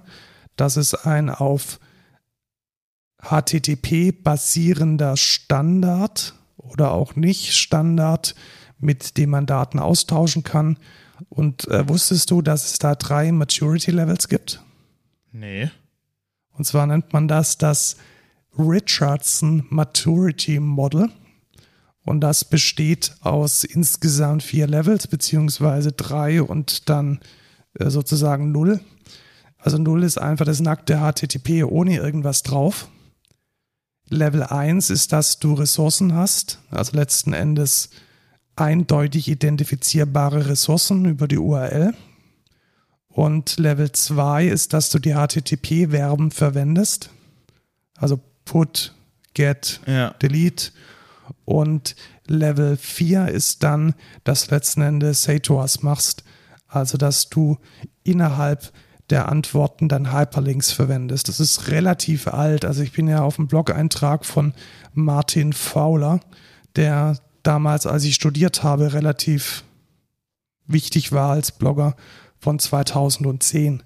Und es zeigt eigentlich auch, so REST ist sozusagen die sichere Bank, dass ähm, ja das alte, das neue alte, kann man so sagen. Also nach Soap war es neu, aber inzwischen ist es auch wieder alt. Ja, Ich glaube, damit ist alles gesagt. tatsächlich. GraphQL versucht ein Problem von REST zu lösen. Facebook hat Probleme bekommen, zum Beispiel auf der mobilen App die ganzen Daten mit vielen, vielen REST-Requests zu bekommen. Entweder war es zu viel oder zu wenig. Und deswegen haben sie GraphQL quasi erfunden. GraphQL ist auch auf HTTP basierend, macht aber jede Query mit einem Post-Request, mit einer Payload, in der dann eine Query drin ist. Und der große Unterschied zu REST ist, dass man ganz selektiv sagen kann, welche Attribute man haben möchte. Genau. Und zwar nicht nur ähm, auf einer einfachen Ebene, sondern rekursiv durch. Also wir können es jetzt zum Beispiel sagen, ich möchte von dem Event, von den Mitgliedern das Profilbild und den Vornamen. Also nicht nur vom Event, das Datum und die Location, sondern auch von dem Event, von den Mitgliedern, die Vornamen und das Profilbild. Also du kannst transitiv durchgehen. Ja, quasi wie einen, wie so ein Graphen. Ja, genau. Traversen. Man So. kann, genau, deswegen heißt es ja auch GraphQL. Ja. In der Tat. Und dann gibt es noch so das dritte Kind davon. Das ist gRPC. Das Obwohl das eher, eher der, der, der Urvater ist. Ne? ja auch wieder gRPC, Remote Procedure Call, ist der Urvater. Und dann kam Google und hat gRPC gemacht. Das G steht angeblich nicht für Google, sondern für irgendwas anderes. Und das wurde spezifiziert mit einer Serialisierungs- ja, Engine oder mit einer Serialisierungsspezifikation namens Protocol Buffers. Und damit kann man Stubs oder Clients generieren, die dann unter der Haube eine gRPC Library verwenden. Und das Versprechen ist, dass man praktisch gar nicht mehr so wirklich so Calls und Queries macht wie mit REST oder GraphQL, sondern dass sich alles so anfühlt, als würde man eine lokale Methode aufrufen. Ja. Und das tut's auch. Also das kann ich bestätigen. Wir nutzen es ja bei uns im Stack für die Permissions. Also unsere Spice-DB ist mit gRPC angebunden. Ja. Und es fühlt sich wirklich so an. Man injectet sich eine Klasse und man denkt gar nicht dran, dass da unter der Haube irgendwas passiert. Ja, richtig. Ich habe das noch nie ausprobiert. Aber mich würde auch mal interessieren jetzt, was benutzt man denn wann? Genau, und das war ein bisschen versucht in dem Meetup zu ergründen, war aber für mich nicht befriedigend, muss ich ganz ehrlich sagen. Also was äh, sehr gut stattgefunden hat, war die Sache mal zu ähm, die Sache mal zu verstehen, voneinander abzugrenzen, was sind so die einzelnen ähm, tatsächlichen Spezifikationen, aber das, wenn man mit allem dreimal gearbeitet hat, dann weiß man das. Äh, ich würde einfach vielleicht mal mit ein paar Takeaways beginnen. Äh, Takeaway Nummer eins, man redet immer vom REST Standard, aber Es gibt gar keinen es Standard. gibt da eigentlich gar keinen Standard. ja. Also ganz viele Dinge sind da dem Benutzer überlassen. Zum Beispiel ist es jetzt eine Get-Variable oder eine Path-Variable oder schicke ich doch was im Body mit? Ja. Und welche Header brauche ich denn? Ist es ein Header? Ist es kein Header? Ist es ein, eine Payload von der Response im Body oder ist es ein Wert, der im Header kommt? Und ganz, ganz, ganz viele Dinge sind da ähm, schwierig. Also gar nicht spezifiziert. Und jeder macht es irgendwie anders. Und über was ich da gestolpert bin, das ist eigentlich ein Klassiker, aber man kann es, glaube ich, nicht genug verlinken, sind die Salando REST Full API and Event Guidelines. Kennst du die? Ja, die sind wir ja einmal sogar schon in so einem äh, Dojo bei uns durchgegangen. Weil Zalando hatte das gleiche Problem, so ist es jetzt Kebab Case oder was ist eine, wann ist es eine Path-Variable und welche Header schicke ich denn mit und äh, welche gibt es irgendwie slash API oder slash Version oder ist Version ein Header. Dieser ganze Shit, den man dann obendrauf noch setzen muss, den hat Zalando spezifiziert und als Guidelines veröffentlicht und da lohnt es sich wirklich, die mal anzuschauen und dann sieht man, glaube ich, erstmal, was in REST oder was eigentlich nicht selbstverständlich ist, wenn man diese, es ist wirklich eine Wüste an äh, Must, Should und May äh, Vorgaben, die man sich dann anschaut. Ja. Wie gehst du damit um? Ja, im Englischen will man sagen, I just wing it. Ähm, ich mache einfach, also so wie es sich gut anfühlt für mich und meistens ist es dann schon der, der beste Path. Also wenn ich das ähm, so als Takeaway mitnehmen möchte, dann tatsächlich das REST im Vergleich zu den beiden anderen unterspezifiziert ist. Ich glaube, das kann man wirklich sagen. Also es hat sich da viel an Kultur eingebürgert und an einer Best Practice, aber dass man wirklich sagen kann, hey, das ist jetzt glasklar, wie es funktioniert, ist schwierig. Was man an der Stelle sagen kann, es gibt von Stoplight, die haben wir auch schon mal ähm, analysiert, ein Produkt namens Spectral, das ist Open Source und das ist ein Linter für deine äh, Open API Dokumentation. Das heißt, man kann dann da zum Beispiel die Salando-Regeln reinpacken und kann sagen, hey, ein Parameter oder ein Path-Para muss immer Kebab-Case sein. Ja. Oder ähm, Umlaute müssen so und so ausschauen und der Filter kommt immer irgendwie, ist immer ein Get-Parameter und alles andere ist ein Path-Parameter. Das kann man dann da reinschreiben und dann gibt es ein CLI, welches dir diese Style Guides validiert. Und ich bin echt im Überlegen, das mal mit unseren APIs mal ganz grundsätzlich auszuprobieren und dann ja. halt mal zu schauen, ähm, zumindest die, von denen wir denken, dass sie wichtig sind, dass äh, wir da auch eine gewisse Sicherheit und eine gewisse Style Guides mit drin haben. Und dann merkt man, dass man voll oft auch einfach die missachten muss, weil anders es gar nicht geht oder so.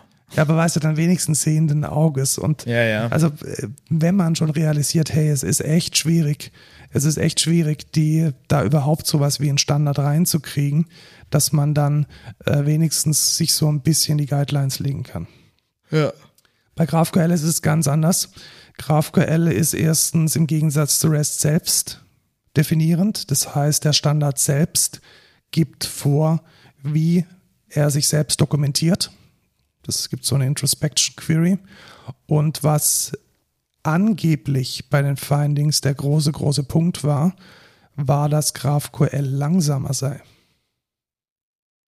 Okay. Also die hatten da so auch den relativ schlechten Benchmark gemacht. Warum war das schlecht?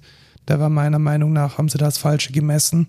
Da war viel zu viel Eigenzeit vom Client noch dabei. Dann war so ein Faker drin, dieser jFerry-Faker, der auch nochmal erhebliche Zeiten verursacht. Das hätte man alles rausrechnen müssen, war nicht akademisch genug. Aber long story short, so auch das, was das, die Teilnehmer von dem Meetup gesagt haben, ja, GraphQL ist ja mega, mega langsam. Und ja. da würde ich jetzt sagen, GraphQL ist mega, mega langsam, wenn man es falsch implementiert. Weil ich denke, ein ganz großer Vorteil von GraphQL ist, dass man Stitching extrem parallelisieren kann. Mhm. Und dass man, wenn man reaktiv implementiert, man auch innerhalb von einem Service extrem gut parallelisieren kann. Weil du hast ja immer bei einem Baum die Möglichkeit, ab einem gewissen Knoten einen neuen Thread zu starten.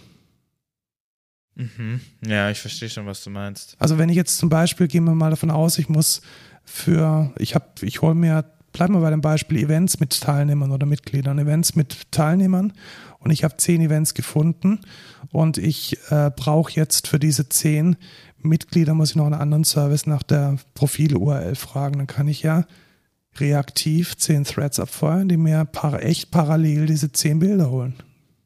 Ja.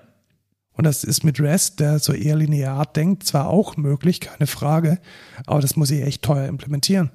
Und bei GraphQL geht sowas, kann ich ans Framework delegieren. Also macht es auch automatisch, zumindest die Frameworks, die ich kenne, GraphQL, Java, die machen das, die funktionieren mit Futures oder mit, mit Unis und die machen das dann automatisch und das finde ich eigentlich ein relativ cooles Ding. Hasura macht es ja auch so. Also bei Hasura ist es ja auch so, dass wenn man da über diese Low-Code-Geschichte eine, eine, eine Stitching-API äh, sich zusammenbastelt, die praktisch mehrere Services hintenrum anschließt, dann ähm, laufen die Requests ja auch echt parallel. Ja, auf der tiefen Ebene habe ich mir das noch nie angeguckt, aber ich weiß es nur aus einem aus dem Rust Framework, was ich benutze, Async GraphQL und da wird es auch so gemacht. Also du hast dann quasi das Objekt und das ruft dann halt eine Methode in dem Objekt auf oder in dem Struct in der Impel dann und ja, je nachdem wie tief du dann gehst, macht er das dann halt auch immer parallel. Genau, und das ist eigentlich, also für mich ist das so natürlich, aber ich kann verstehen, und das war dann da auch so die Bottom Line, es ist kompliziert. Also ja. man muss schon wissen, was man tut. Und vor allem muss man halt auch, je nachdem welches Framework man verwendet, halt dieses Schema echt gut aufbauen. Also es ist nicht so, dass man automatisch irgendwie aus seinen Typen das generieren kann oder da keine große, kein großes Hirnschmalz reinstecken muss. Das ist dann schon so, dass man da wirklich genau wissen muss, was man jetzt wie rausgibt. Ja. Und der nächste Punkt ist der, dass wenn man dann halt bei GraphQL trotzdem irgendwie Holzhammer Frameworks verwendet, die alles abrufen, dann hat man gegenüber REST auch nichts gewonnen. Also man muss da natürlich auch seine Queries mit der Hand shapen.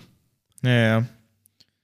Also wenn du jetzt ein Framework verwendest, welches dann einfach wieder deine Fotos befüllt, dann ist überhaupt nichts gewonnen, weil im Gegenteil, dann holst du an diesem einen Endpunkt vielleicht noch viel, viel, viel mehr Daten ab, als du es vielleicht bei einem einzigen REST-Endpunkt gemacht hättest. Also wenn man jetzt im Vergleich ist, würde ich sagen, GraphQL ist auf jeden Fall mächtiger und bietet meiner Meinung nach eine bessere Performance, Klammer auf, wenn man Zeit investiert und es richtig macht. Klammer zu.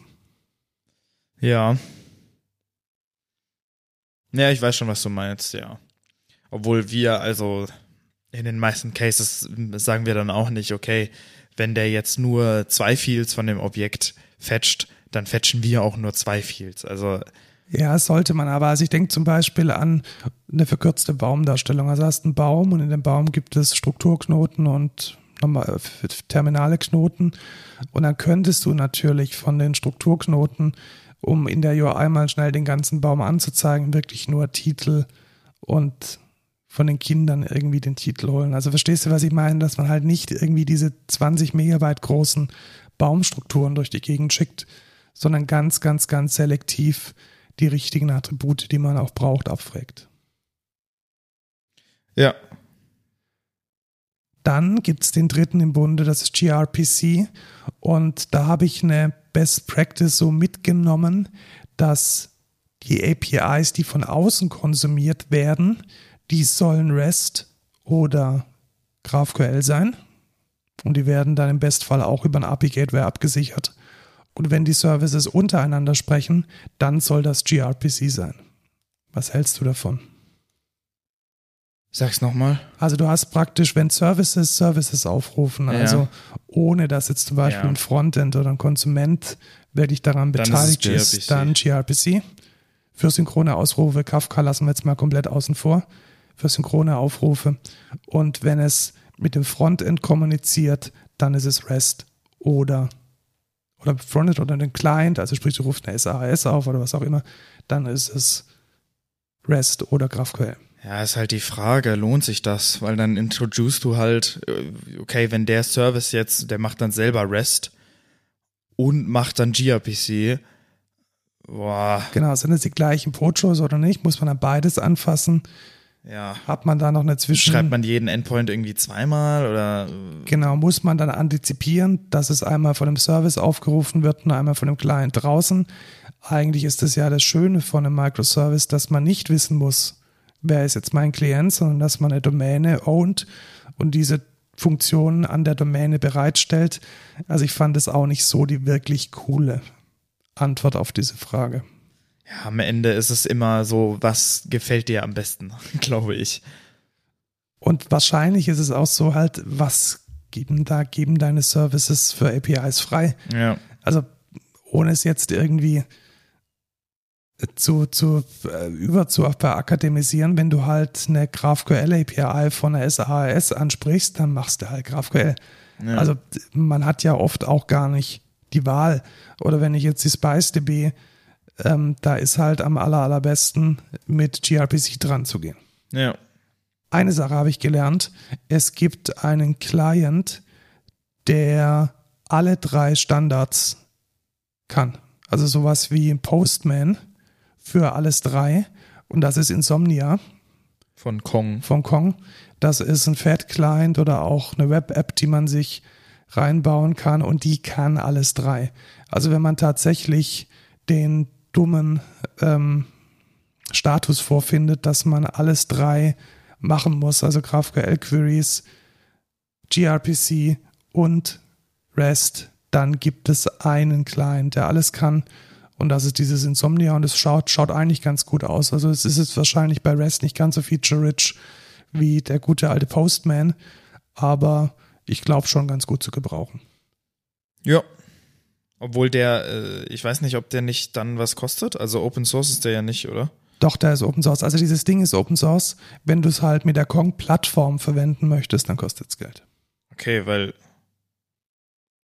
Ja. Weil da steht direkt Get Started for Free drin. Ja, okay, die, die, die Enterprise-Sachen sind coming soon. Ja, also die Design-Features hinter einer Paywall. Also wenn du praktisch mhm. äh, API-Design first machen möchtest, das heißt, du möchtest in der in diesem Ding deine, deine Open API Spec schreiben oder du möchtest in dem Ding deine Proto-Buffs schreiben, dann kostet es Geld. Aber wenn du es wirklich wie Postman verwenden möchtest, ja, okay. dann ist es free. Ja, okay. Passt. Gut, das war so das Takeaway. Bisschen unbefriedigend, finde ich. Ja. Ja, ist, das ist aber immer so. Es gibt keine One-Fits-All-Lösung. Nee, die gibt es nicht. Und man muss, glaube ich, einfach bei jedem Use Case, wie du gesagt hast, ganz vorsichtig evaluieren, welche Vorteile habe ich. Ja. Und ich würde tatsächlich so eine als, als dumme Kompromisslösung sagen, sind deine Daten einfach und trivial und deine Domäne klein, mach REST. Sind deine Daten komplex und baumartig, mach GraphQL. Und ja. sind deine Daten auf einer Ebene, wo sie sehr, sehr, sehr oft sehr schnell abgefragt werden müssen, Permissions, Klammer zu, dann mach gRPC. Ja. Guck's dir an, entscheid, worauf du Bock hast. Und kenn aber alle drei. Das ist schon mal das Wichtigste. Ja. Und äh, dann war natürlich in diesem Meetup wie immer der eine Senior dabei, der ähm, Korba und Soap liebt. Mhm. Und die Welt dreht sich immer ja. um sich selbst und alles wiederholt sich und alter Wein in neuen Schläuchen. Du kennst es. Tatsächlich, ja. War bei dir auch so eine? Nee. Dafür ist wahrscheinlich die DevOps ähm, Geschichte noch zu jung. Ja, tatsächlich. Da könntest du ja später mal einer werden. Früher mit Kubernetes, mit den Helmcharts. Ja, genau. Gut. Kommen wir zum Code der Woche. Da habe ich dieses Mal gleich zwei reingeschrieben. Äh, einfach weil ich beides ziemlich geil fand, wobei es eigentlich ein No-Code der Woche ist. Machen wir einen Code der Woche und zwei No-Codes, okay? Okay. Ähm, SlideDev. Nee, sly.dev fand SlideDev. Das Slidev. heißt schon SlideDev. Ja, aber es heißt SlideDev, es ist aber unter sly.dev. Erreichbar als Erreichbar. Webseite. Genau. Ähm, ich bin ja ein ganz großer Freund davon, ähm, Präsentationen, wenn es drauf ankommt, auch mal schnell runterrotzen zu können. Und SlideDev macht genau das. Das heißt, man schreibt praktisch in Markdown eine Präsentation und die wird dann von SlideDev in eine wunderschöne im Browser laufende HTML-Präsentation umgewandelt. Mhm. Und ich kann mir das sehr gut vorstellen, wenn man mal wirklich schnell ein bisschen Code zeigen will oder ein bisschen irgendeine Präsentation, die wirklich ein bisschen textlastig ist und die nur ein paar Bullet Points hat, dann ist das genau das Richtige. Wie gefällt es dir so auf den ersten Blick? Ja, ganz cool. Aber ich mache jetzt auch nicht so viel Präsentation. Ja, ich halt sehr oft und Ja. die, das Problem, das ich halt immer habe, ist, dass Keynote ultra heavy ist. Also oftmals lohnt sich halt wirklich, wenn man nur mal schnell drei, vier, fünf Punkte präsentieren will, dann ja, und Confluence, einfach nur eine Confluence-Seite schnell zu zeigen, zu wenig ist, eine Keynote-Präsentation aber zu viel, da füllt es, glaube ich, eine relativ gute Lücke aus. Ja. Sly.dev, schaut es euch mal an. Vor allem auch, wenn man als Coder präsentieren möchte, ist es natürlich mit dem eingebauten Syntax-Highlighting extrem gut. Dann kommen wir zu einem AI-Produkt. Nee, zum No-Code der Woche. Welches ein AI-Produkt ist. Ja. Du musst es dazu sagen. Der No-Code der Woche ist heute Recraft AI. Und ja, was ist das? Ähm, wir kennen ja alle Midjourney. Mhm. Und Midjourney ist ja eher so eine AI, um Artworks zu machen. Ja. Und was, ähm, was ähm, äh, Recraft AI anders und besser macht, ist, dass sie eher so von Canva herkommen. Und es ist ganz schwierig zu beschreiben. Also man hat praktisch so Moodboards und man kann dann auf diesen Moodboards vor allem Icons und Illustrationen generieren lassen. Was dann am Ende Vektorgrafiken Ja, sind? und das ist der ganz große Unterschied. Du Ja. hast am Ende ein SVG. Das ist halt schon geil. Und das ist also nicht von allem logischerweise, sondern von Pixel Art. Also wenn du jetzt sagst, du möchtest im Style von Pixel Art eine Illustration oder du möchtest ähm, eine 3D-Illustration, dann ist es logischerweise ähm, ein PNG. Aber wenn du wirklich sagst, du willst ein Icon und dieses Icon ist eine Outline oder ein Piktogramm, dann geht das eigentlich relativ gut. Und was mir auch sehr gut gefällt, der Style ist halt consistent. Das heißt, du kannst praktisch auch mehrere Icons nacheinander machen und die sehen dann alle gleich aus. Ja, cool. Und auch wirklich zu, was weiß ich, du hast jetzt ultra technische Icons und du brauchst jetzt, ich habe jetzt für ein Projekt, wo wir von Prüfständen ähm, Icons brauchen, also so krasse Dinge, Prüfstand anlegen und so, und das geht halt mega easy. Also du sagst halt einmal, hey, das hier ist mein Prüfstand und das ist dann irgendwie so ein Roboter mit irgendwie drei, vier, fünf Checkmarks dran. Und da kannst du dann halt konsistent die Icons erzeugen. Und Ja. das ist schon relativ cool. Ja, cool. Äh, das kostet aber was. Nein, ist gerade komplett äh, Risikokapital gefundet Ah, und gratis. cool. Dann probiere ich das doch auch mal. Ja, also ich habe schon mit ein paar Sachen, also was, was nicht so gut ging, ist, fand ich, also so Logos oder ganz konkrete Piktogramme ist schwierig. Also ich glaube, je, je artiger es sein soll, umso besser ist es. Okay. Verstehst du, was ich meine? Also so, Ja. wenn du jetzt ganz konkret was möchtest, dann geh halt zu, zu irgendeinem Icon-Satz. Ähm, wie heißt dieses Ding, das, was jeder verwendet? Von Awesome. Von Awesome, genau. Aber wenn es dann tatsächlich so kleines Zeug ist, auch vielleicht so Sticker und irgendwelche anderen Dinge, dann ist das echt eine coole Sache. ja, Recraft AI. Probiere ich auf jeden Fall mal aus. Klingt interessant. Dann noch ein zweiter No-Code der Woche und dieses Mal eine Hardware, die ich mir gekauft habe. Okay. Du kennst ja Stempel. Ja. Und das Problem bei Stempeln ist ja, dass man die immer machen lassen muss. Mhm.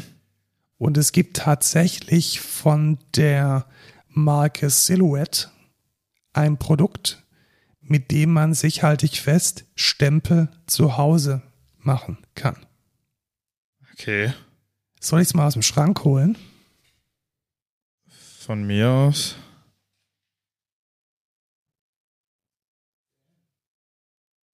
Äh, ich bin Lukas und stalle jetzt, solange Markus, also solange der Markus jetzt das da aus seinem Schrank holt und so.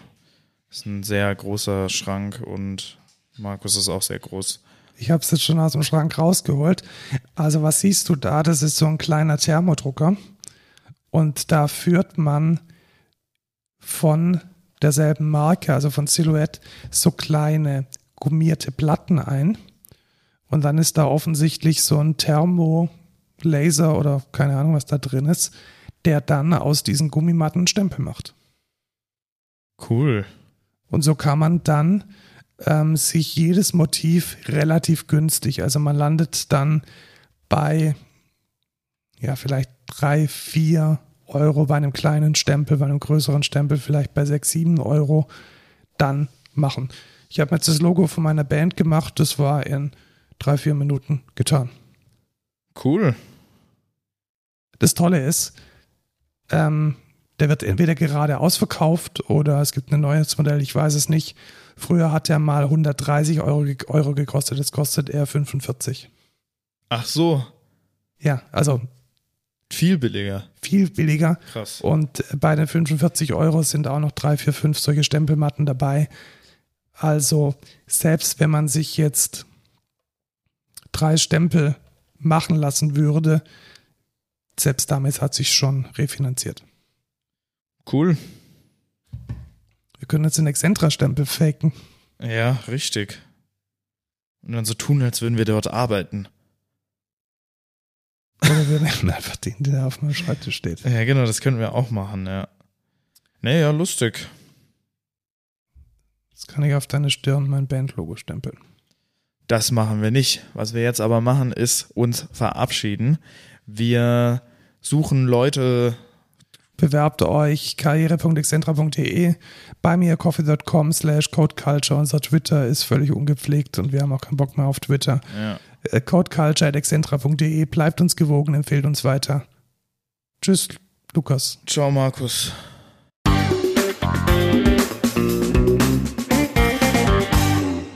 Was jetzt falsch rum? Das war falsch rum, das hat sich so völlig. Ach Mann, Markus. Völlig. Du hättest doch mir einfach nur ein bisschen mehr Zeit geben müssen. Ja, das ist jetzt, ist jetzt schon schwierig. Sollen wir es nochmal editieren? Nee. So richtig schlecht, so. Oh, ja. so mit so einem Handy overdappen. Genau.